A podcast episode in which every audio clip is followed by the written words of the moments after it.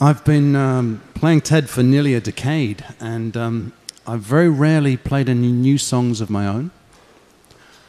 And that was largely because there weren't any. Some, I've been busy with a couple of projects, and one of them was this the Nutmeg, a 1930s ship's lifeboat, which I've been restoring in the garden of my beach house in England. And so now, when the polar ice caps melt, my recording studio will rise up like an ark. And I'll float off into the drowned world like a character from a J.G. Ballard novel. Uh, during the day, the nutmeg collects energy from solar panels on the roof of the wheelhouse and from a 450 watt turbine up the mast. So that when it gets dark, I've got plenty of power and I can light up the nutmeg like a beacon. And so I go in there until the early hours of the morning and I work on new songs. I'd like to play one to you guys if you're willing to be the first audience to hear it.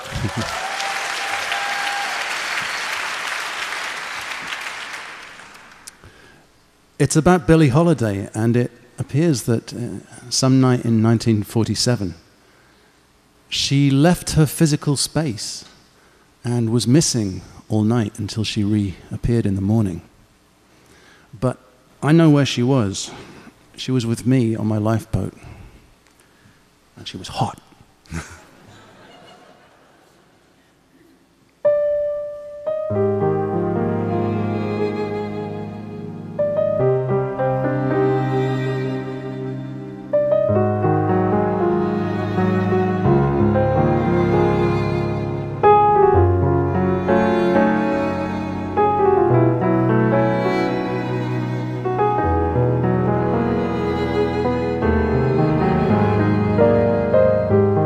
Billie crept softly into my waking arms, warm like a sip of sour mash,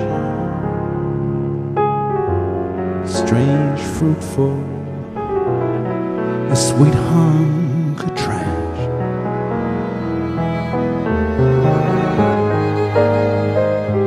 Panic at the stage door of Carnegie Hall famous jazz singer on a wall. Must have left the building, body and soul.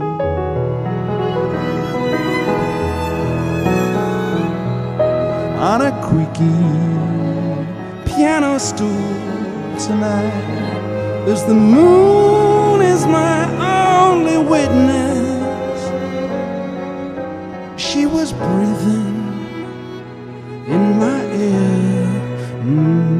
this time it's love.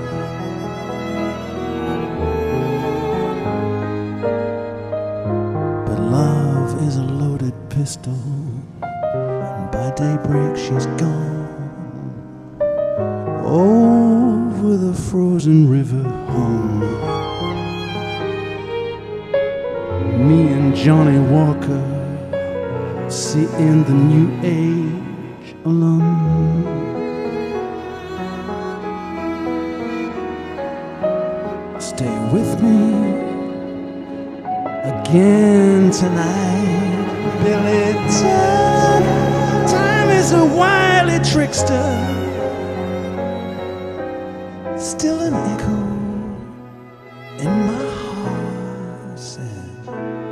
This time it's love.